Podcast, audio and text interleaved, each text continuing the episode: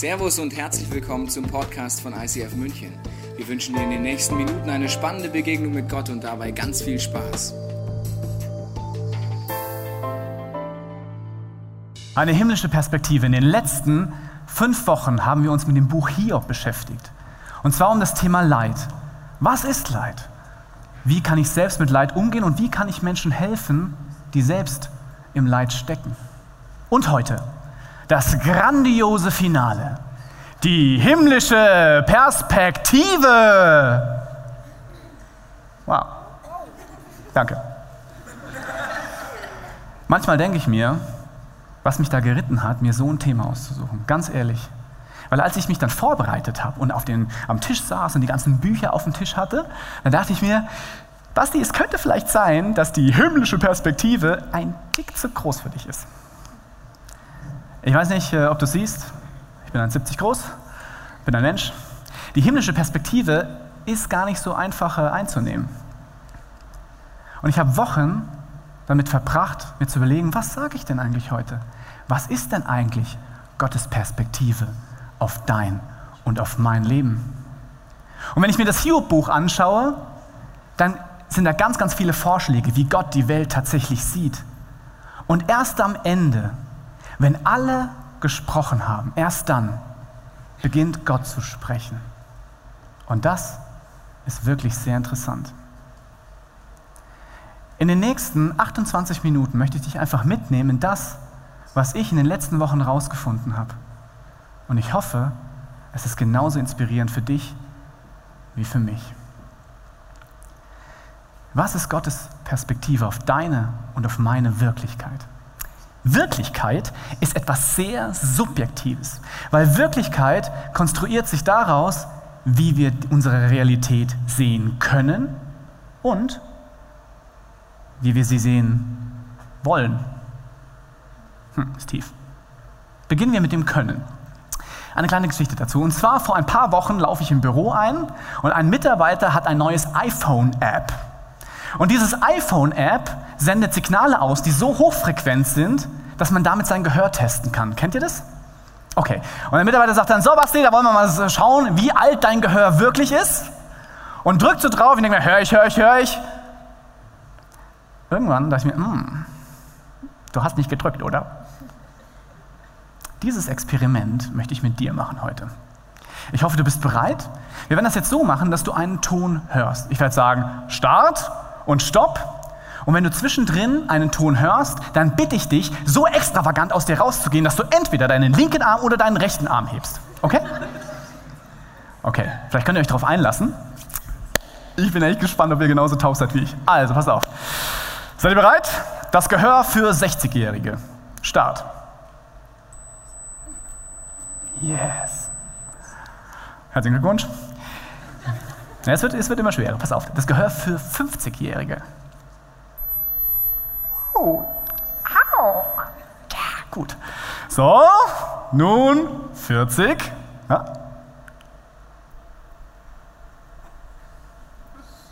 Scheiße. Krass, oder? Und jetzt nochmal für alle ein Gehör für Zwölfjährige. Start. Krass, oder? Ist das nicht spannend? Ich steige aus bei 40. Ich habe mit zwölf Jahren wahrscheinlich in solchen Diskos abgebracht, dass meine Ohren komplett zerstört sind. Aber wie krass war diese Erfahrung für mich? Ich sitze da, alle anderen, ja, ja, hör ich. Und so, mm.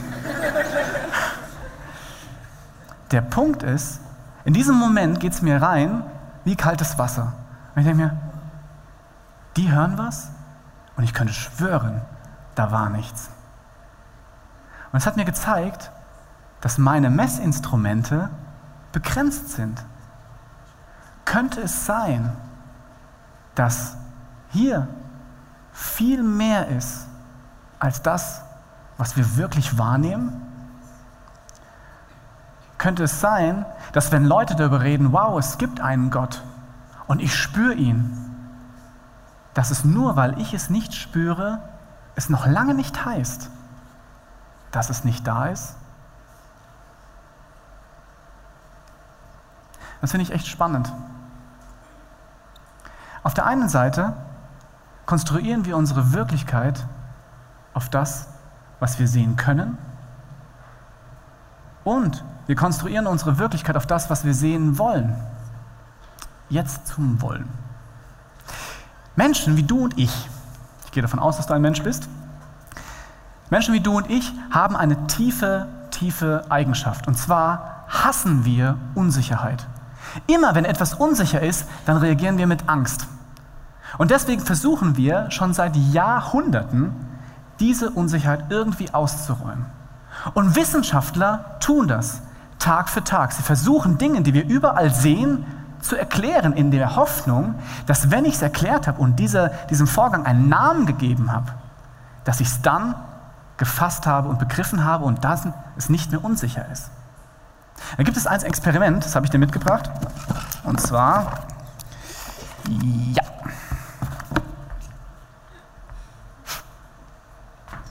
Der Apfel. Es gibt ein Experiment, das kannst du überall machen. Im Keller, in der Dusche, zu Hause, im Bad, wo auch immer. Du nimmst dir irgendetwas, nimmst es in deine Hand und lässt die Hand los. Was ein Phänomen! Er schwebt nicht, sondern er rieselt auch nicht leise zu Boden, sondern es macht Bäm! Und zwar in einer spezifischen Geschwindigkeit. Und das kann ich jedes Mal wiederholen. Abgefahren. Dieses unglaubliche Phänomen mit dem Apfel nennen wir, und du wahrscheinlich auch, Gravitation. Gravitation ist ein Phänomen, das überall auf der Welt zustande kommt, aber die Wissenschaftler haben uns überlegt, woher kommt das eigentlich? Warum fällt ein Apfel zu Boden? Und es gibt ein extrem großes Gehirn namens Albert Einstein. Und Albert Einstein hat geforscht und nachgedacht und geforscht, wieder nachgedacht und geforscht wieder nachgedacht. Und er kam irgendwann auf eine Theorie, die wir allgemeine Relativitätstheorie nennen. Und diese allgemeine Relativitätstheorie ist so komplex, dass alle Physikerkollegen sagen, wow, Albert, das ist extrem komplex. Und auch Albert Einstein sagt, wow, im Vergleich zu meiner speziellen Relativitätstheorie ist die allgemeine Relativitätstheorie verdammt komplex. Wow. Sie ist eine der komplexesten Theorien, die wir kennen. Und sie beschäftigt sich auch mit Gravitation. Aber ein anderer Physiker, Richard Feynman, ein, ein Nobelpreisträger äh, dieses Jahrhunderts, hat gesagt, das Problem ist, dass du zwar Dinge beschreiben kannst, aber es ist die Frage, mit was du dich zufrieden gibst. Man kann Gravitation bis zu einem gewissen Maß erklären, aber die Frage ist, wie lange du warum fragst. Warum fällt ein Apfel zu Boden? Warum fällt der Apfel dann da? Wie geht es dann weiter? Und so weiter. Und irgendwann sagt er, wenn du wirklich wissen willst, warum dieser Apfel zu Boden fällt und was Gravitation ist, dann kann ich es dir nicht sagen. Wir wissen nicht, warum zwei Massen sich anziehen, warum die schwerere Masse die leichtere Masse anzieht. Keine Ahnung. Aber uns tut es gut, einen Namen dafür zu haben. Wir nennen es Gravitation. Und weil wir den Namen dafür kennen, sagen wir, ich kann es begreifen. Es macht mir keine Angst mehr. Und ich glaube, das gleiche wie mit der Gravitation geht uns ein bisschen mit Gott so. Gott behandeln wir manchmal so wie eine Kiste. Je nachdem, wie lange du schon mit Gott unterwegs bist, ist die Kiste auch unterschiedlich groß. Je nachdem, was du schon erlebt hast mit Gott oder aus welcher Kirche oder Denomination du kommst, sind auch unterschiedliche Dinge drin, die du in diese Kiste reinstopft. Zum Beispiel all das, was du über Gott weißt oder erfahren hast. Zum Beispiel, Gott ist irgendwie wie ein König. Du nimmst dieses Wissen und tust es in deine Gott-Box. Oder du sagst, ja, Gott hat auch die Welt geschaffen, die Schöpfung. Danke. Oder du sagst, ja, aber Gott ist wie Liebe. Gott ist die bedingungslose Liebe. Das weiß ich über Gott. Ich tue es in meine Gott-Box. Du sagst, irgendwie ist Gott wie auch das Licht der Welt. Oder, das ist mein Liebling, du sagst, hey, ganz ehrlich, ich habe eine Skizze von Gott gemacht. Bam. So ist Gott. Und du tust es in deine Gottbox, machst den Deckel drauf und sagst, das ist mein Gott. Das Problem ist, dass wenn Menschen das sehen, dann sagen sie, ganz ehrlich, also wenn ich mir deinen Gott anschaue, Respekt, Top Gott. Und sie finden sehr, sehr viele Argumente gegen diesen Boxengott. Aber das ist gefährlich, weil du machst dir ein Bild von Gott und sagst, das ist mein Gott. Und wenn jemand ein Argument findet, was diesem Boxengott widerspricht, dann ist es gefährlich. Erstmal für dein Glaubensgerüst. Kann ich denn überhaupt noch an Gott glauben? Und das Zweite ist, wenn es wirklich so wäre, dass Gott nicht so ist wie diese Box, dann gibt es vielleicht Gott gar nicht. Und dann kann ich auch sonntags nicht mehr in die Kirche gehen. Mein Hauskreis, meine Small Group. Wow, das ist gefährlich. Und vielleicht empfindest du eine gewisse Abneigung gegen Argumentationen gegenüber deinem Boxengott. Aber manchmal ist es so, wenn du selbst auf dein Gottesbild schaust und ich auch selbst auf mein Gottesbild schaue, dann denke ich mir, wow, das ist ähm, klein und braun. Ziemlich boxig. Könnte es sein, dass Gott viel größer ist als deine und meine Vorstellung von Gott. Vielleicht verhält sich Gott zu dieser Box wie diese Box zu Neuraum. Okay, also, oder wie diese Box zu München. Wie diese Box zu Deutschland. Oder diese Box zu dem gesamten Universum.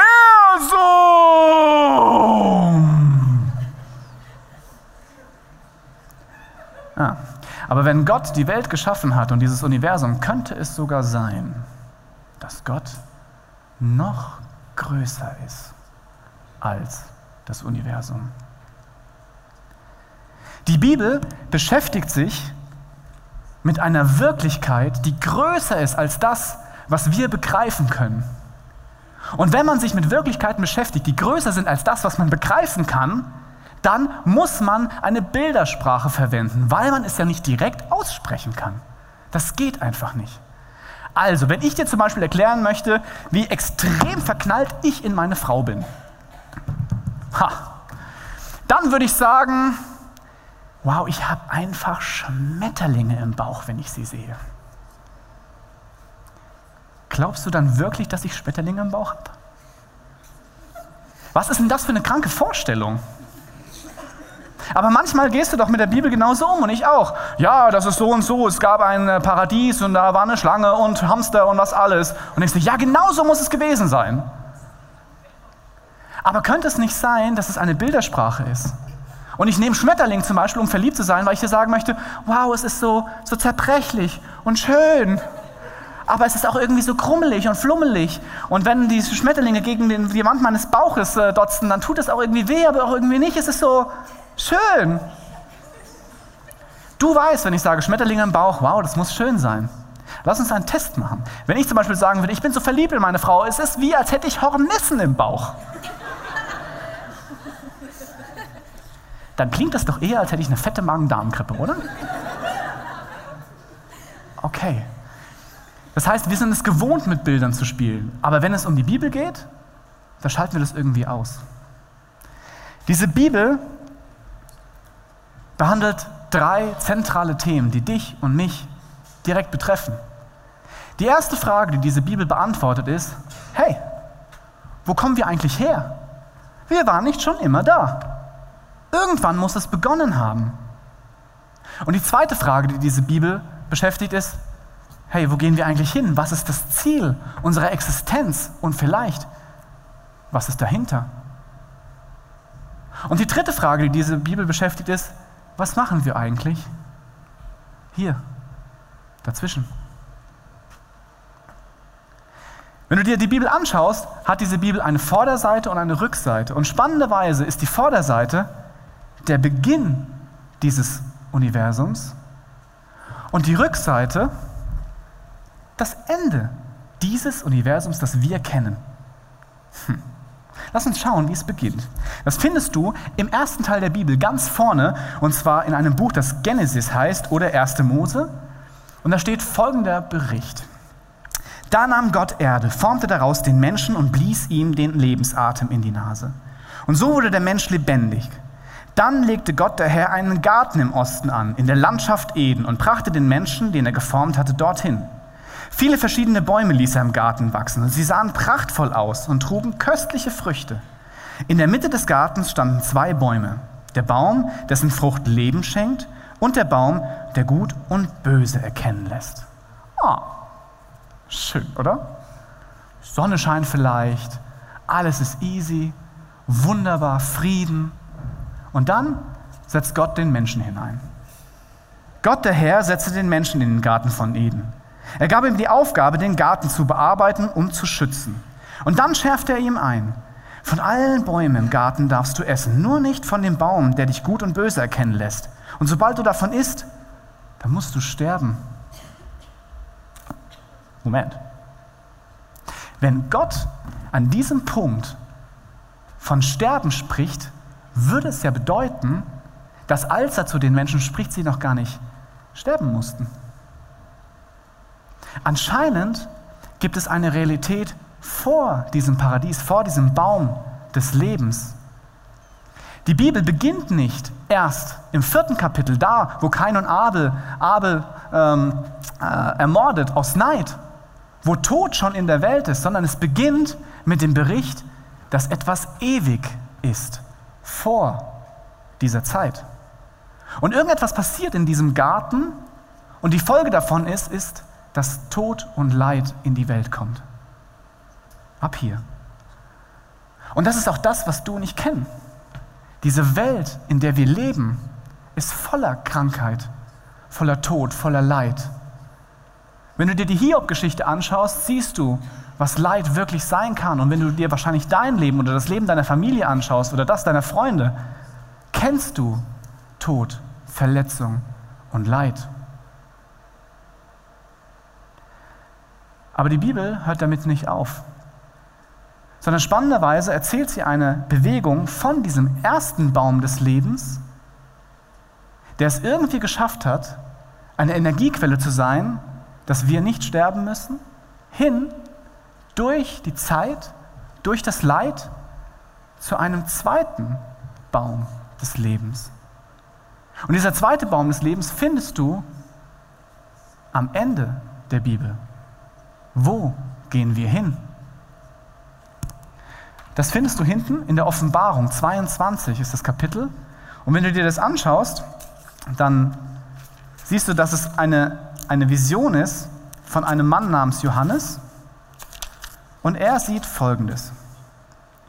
Der Engel zeigte mir auch einen Strom, der wie Kristall glänzte. Es war der Strom mit dem Wasser des Lebens. Er entspringt bei dem Thron Gottes und des Lammes und fließt die breite Straße entlang, die mitten durch die Stadt führt. An beiden Ufern des Stroms wächst der Baum des Lebens. Zwölfmal im Jahr trägt er Früchte, sodass er jeden Monat abgeerntet werden kann. Und seine Blätter bringen den Völkern Heilung. Was hier passiert ist, dass die Bibel davon spricht, dass diese Zeit, die hier zwischendrin ist, nicht ewig dauert, sondern es wird einen Punkt geben, an dem das vorbei ist. Und ab diesem Punkt wird die Welt wieder eine andere sein. Wenn wir davon ausgehen, dass das der Startpunkt dieses zeitgebundenen Universums ist und das der Endpunkt, dann ist es sehr spannend, über das Thema Zeit nachzudenken. Gott wird in dieser Bibel beschrieben als etwas, was ewig existiert. Etwas, was ewig existiert. Das bedeutet nicht nur, dass hier der Beginn ist, sondern es bedeutet, dass der Beginn Gottes extrem weit hier liegt. Also eigentlich noch weiter. Also selbst wenn wir hier weitergehen, hi Steff, locker bis hierhin und noch viel weiter. Gott ist ewig. Das bedeutet, er war schon immer. Und Gott ist ewig bedeutet auch, er war nicht nur immer, sondern er sieht das und er wird auch immer sein. Und zwar in die komplette Zukunft hinein. So weit, dass es kein Ende hat. noch viel weiter. Gott ist ewig. Und wenn das so ist, dass Gott ewig ist, dann sieht er sich Geschöpfen wie du und ich mir gegenüber, die an der Kasse stehen beim Aldi und die sagen, wow, ich warte schon seit einer Ewigkeit. Könnte es sein, dass Gottes Perspektive von Ewigkeit eine andere Qualität hat als deine und meine? Und dass diese Zeit, die wir zwischen den Bäumen des Lebens haben, aus der Perspektive Gottes wirklich klein ist. Wenn diese Perspektive so ist, dass diese Zeit wirklich klein ist, ist die Frage, was sollen wir denn dann bitte innerhalb dieser Zeit machen? Wenn doch hier Leid ist, Verletzung, Tod, Naturkatastrophen, all das. Was ich sehr spannend finde an dieser Zeitspanne dazwischen, ist, dass wir, du und ich, tun und lassen können, was wir wollen. Vor dieser Zeit war es so, dass alles so war, wie Gott sich's wünscht. Und Gott hat einen Charakter und dieser Charakter ist in dieser Bibel beschrieben. Er ist liebevoll, gerecht. Und dann beginnt diese Zeit und hier ist Gott immer noch parallel da. Aber in dieser Zeit haben wir die Möglichkeit, die Welt so zu machen, wie wir sie wollen. Und das finde ich so liebevoll und so respektvoll Gott mir gegenüber. Gott sagt zu dir und mir, in dieser Zeit darfst du machen und du entscheiden, wie du möchtest. Dein Wille geschehe. Hm. Und dann bedeutet es, dass es irgendwann einen Zeitpunkt geben wird, wo es wieder so sein wird, wie Gott sich's wünscht. Gerecht, liebevoll, friedlich. Wenn das so ist, dann hat es unglaubliche Auswirkungen darauf, wie du zwischen diesen beiden Bäumen lebst. Paulus, einer der Theologen im Neuen Testament, im zweiten Teil der Bibel, ringt darum, dass er sagt, wir sind gemacht als Ebenbilder Gottes. Wir können so sein wie Gott. Und es wäre echt eine schlaue Sache, wenn wir unseren Willen, unseren Königreich, das, was wir wollen, anpassen an das, was Gott ewig möchte.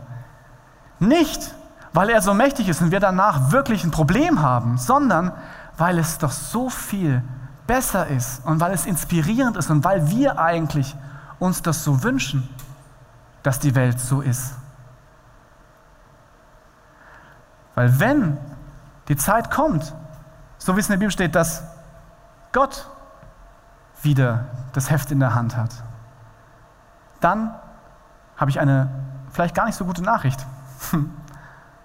Wenn Gott wiederkommt, dann bist du immer noch der gleiche wie jetzt.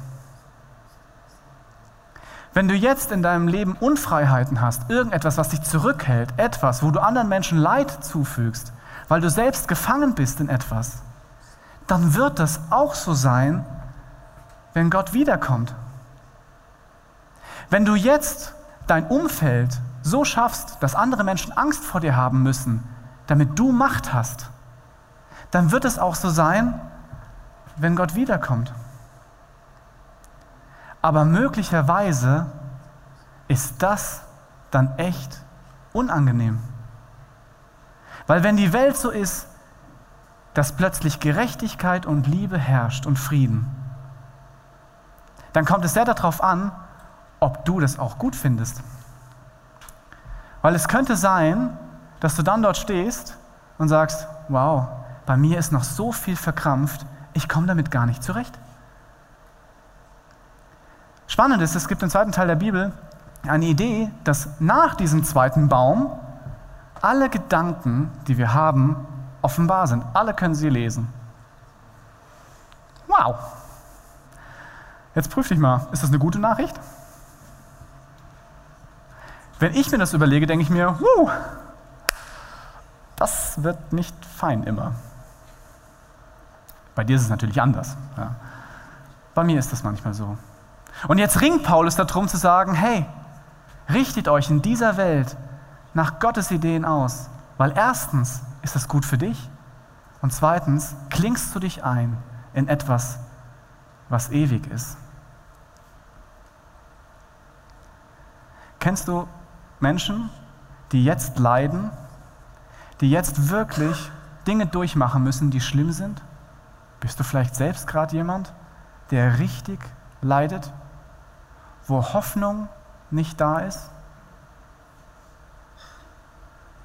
Ich glaube tatsächlich, dass es Geschichten gibt auf dieser Welt, die furchtbar sind. Du kennst sie. Aber in meinem Leben gab es eine Geschichte, die mir gezeigt hat, dass das, was hier passiert, auch extreme Schönheit hervorbringt. Mein Vater war seitdem ich denken kann extrem krank.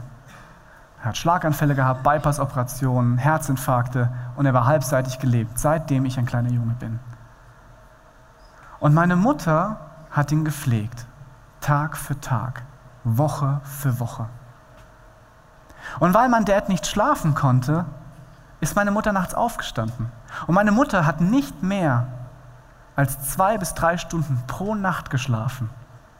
Über Jahre. Am Tag ist sie arbeiten gegangen. Mittags kam sie nach Hause und es begann. Mein Vater ist ein toller Vater, aber die Zeit in der Krankheit hat ihn verbittert. Und ich glaube, die Zeit, die meine Mutter in den letzten Jahren vor dem Tod meines Vaters hatte, waren mit Sicherheit Zeiten der Hölle. Aber mein, meine Mutter hat wie eine Löwin alles von mir ferngehalten, was sie nur konnte. Ich habe meinem Dad auch die Windung gewechselt. Ich war auch nachts da, aber sie hat mich beschützt. Und du hast meine Mutter nicht gesehen, aber wenn meine Mutter nachts aufgestanden ist, Tag für Tag, dann hat sie das getan mit einer Selbstlosigkeit, die an Schönheit nicht zu übertreffen war. Kennst du Menschen, die im Leid sind und trotzdem sagen, ich hoffe, dass es dir gut geht? Kennst du Menschen, die zum zehnten Mal aufstehen, weil sie wieder hingefallen sind und sagen, ich kämpfe weiter, weil in mir ist eine Sehnsucht, die ist größer als all das Leid. In mir ist eine Sehnsucht, dass diese Welt gut ist. Teilst du diese Sehnsucht? Bei mir ist sie tief im Herzen. Ich habe so eine Sehnsucht, dass diese Welt voller Frieden ist, voller Liebe, so wie ich eigentlich weiß, dass sie sein müsste. Aber ich merke, dass es nicht so ist. Und ich glaube, Gott hat Geduld in diesem kurzen Abschnitt der Realität, weil er weiß, dass es einen Zeitpunkt gibt, wo alle Sehnsüchte gestillt werden, wo Tod keine Relevanz mehr hat, wo Verletzung geheilt ist, wo wir zugreifen können auf diesen Baum des Lebens, der gemacht ist, um die Völker zu heilen. Ich glaube, Gott hat Geduld, weil er weiß, dass die Ewigkeit anders aussieht. Jesus war jemand, der innerhalb dieser beiden Bäume war. Und wahrscheinlich war Jesus deswegen ein jüdischer Lehrer, weil er seinen Schülern beigebracht hat, ein Leben zu leben, das davon weiß, dass eine andere Realität existiert als diese. Gott hat Jesus geschickt, damit er wie eine Postkarte aus einer anderen Realität zeigen kann, wie die Welt eigentlich ist. In der Nähe von Jesus werden Kranke geheilt, wird Ungerechtigkeit besiegt. In der Nähe von Jesus hat Hoffnungslosigkeit ein Ende. In der Nähe von Jesus geschieht Wiederherstellung an Körper, Seele und Geist. Und das Angebot, was Jesus dir macht, ist folgendes. Er sagt, ja, ich komme hierher, um dir zu zeigen, dass du die Möglichkeit hast, jederzeit Zugang zu Gott zu haben. Und er zeigt es, indem er einfach einen Schritt vorgeht und sagt, schau mich an.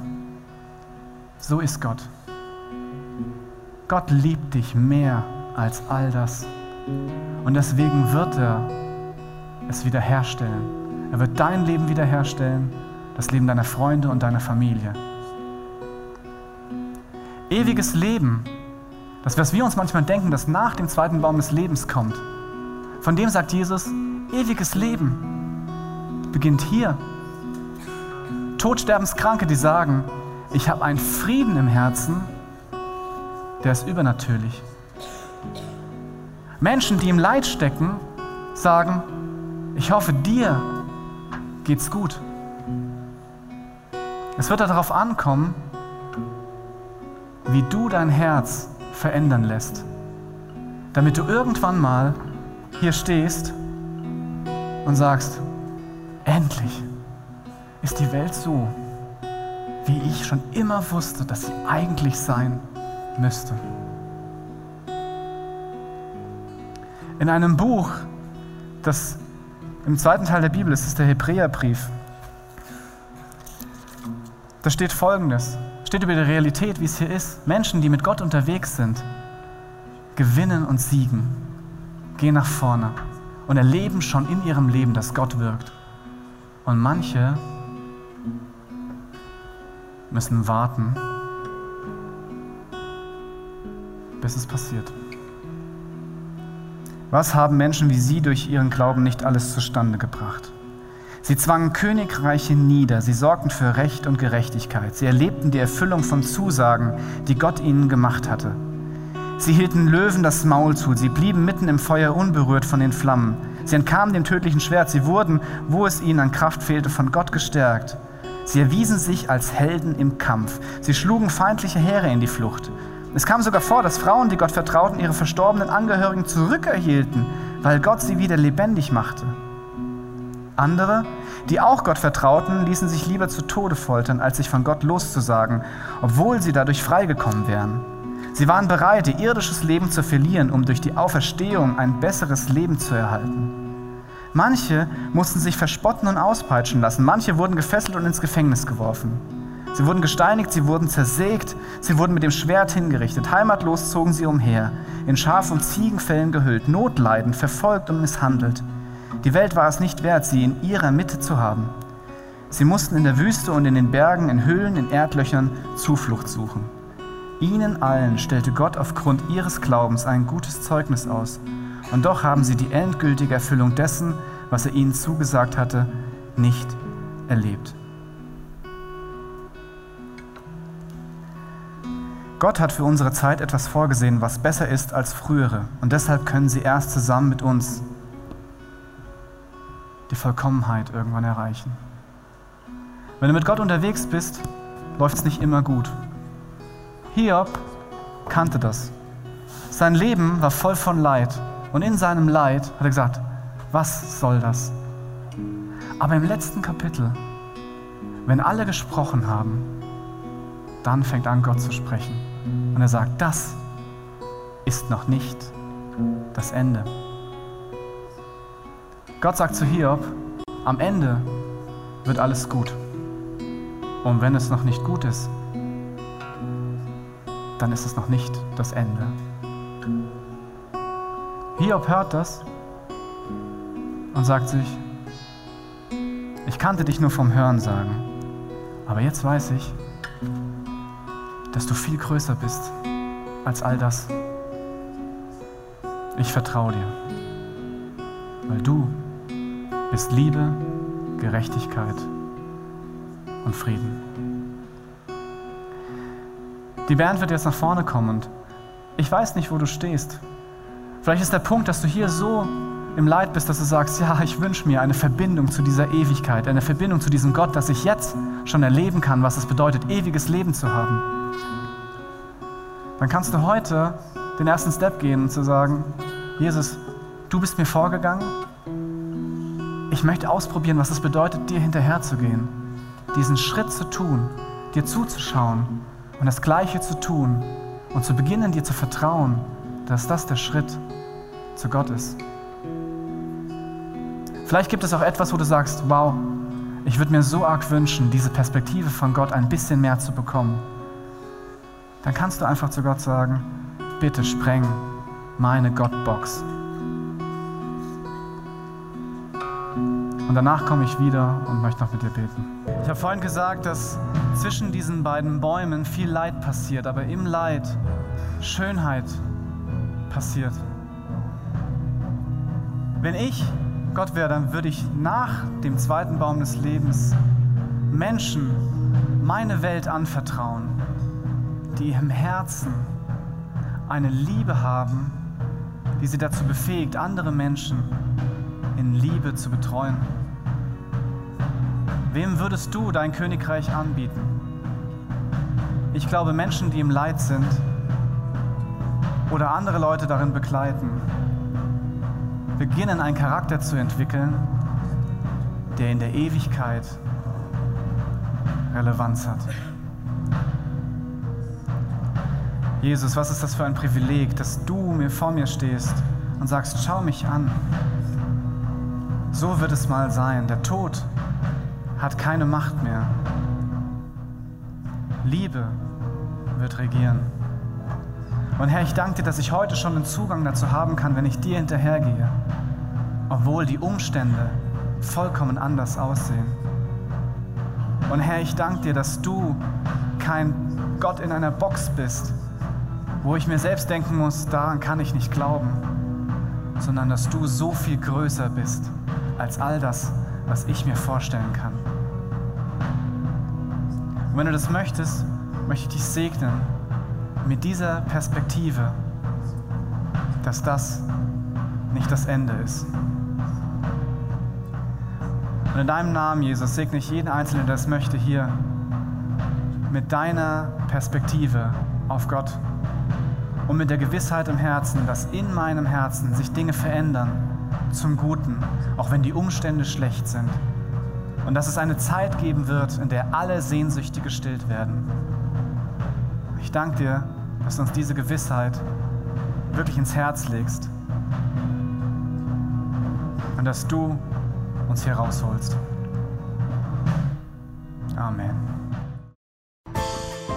Wir hoffen, dass dir diese Predigt weitergeholfen hat. Wenn du Fragen hast, kannst du gerne an info at icf-moenchen.de mailen und weitere Informationen findest du auf unserer Homepage unter www.icf-moenchen.de.